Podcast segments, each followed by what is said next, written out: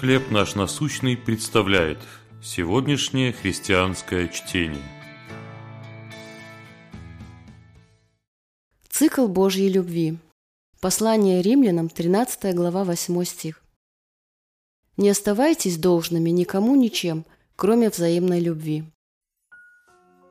Я обратилась ко Христу в 30 лет, и у меня уже тогда было множество вопросов – а когда я начала читать Библию, вопросов стало еще больше.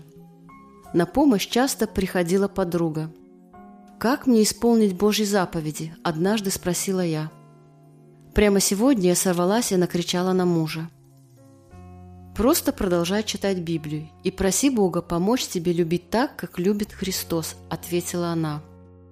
«Теперь я с Господом уже больше 20 лет – и этот простой, но мудрый совет по-прежнему помогает мне совершать три шага, которые я называю цикл Божьей любви.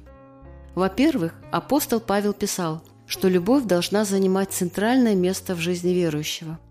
Во-вторых, отдавая долг любви друг другу, последователи Христа исполняют Его волю, ибо любящий другого исполнил закон. Наконец, благодаря любви мы избавляемся от греха – потому что любовь не делает ближнему зла. Сознавая глубину Божьей любви, которая наиболее ярко проявилась в жертве Христа на кресте, мы отвечаем Богу искренней благодарностью. Эта благодарность приводит к тому, что мы начинаем любить других словом, делом и отношением. Подлинная любовь исходит от Создателя, о котором сказано «Бог есть любовь». Господи, помоги нам снова и снова проходить путем Твоей великой любви. Ощущаете ли вы Божью любовь? Легко ли любить так, как любит Он?